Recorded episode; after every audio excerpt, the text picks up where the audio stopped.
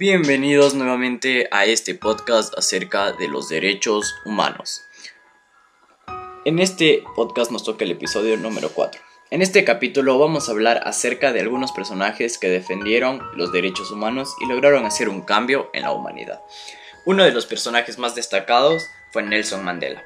Este personaje dedicó 67 años de su vida a la lucha por la igualdad racial.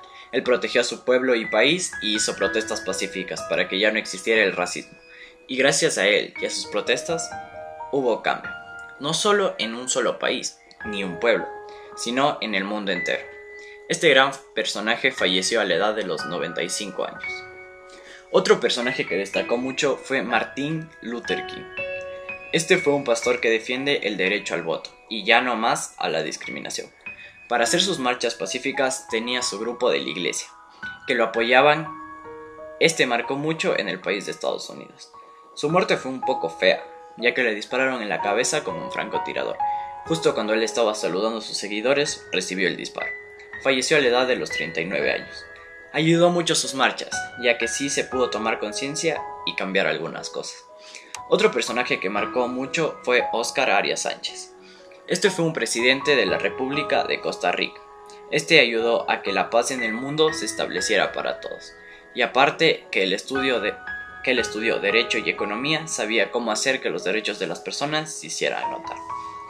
Este personaje sigue vivo con la edad de 80 años. Otro personaje que destacó fue César Chávez. Este ayudó para que los derechos de las personas que trabajan en la agricultura se hicieran notar. También ayudó para que los derechos de los granjeros se hicieran notar y ayudó mucho a las personas agricultoras en todo el mundo. Falleció a la edad de los 66 años.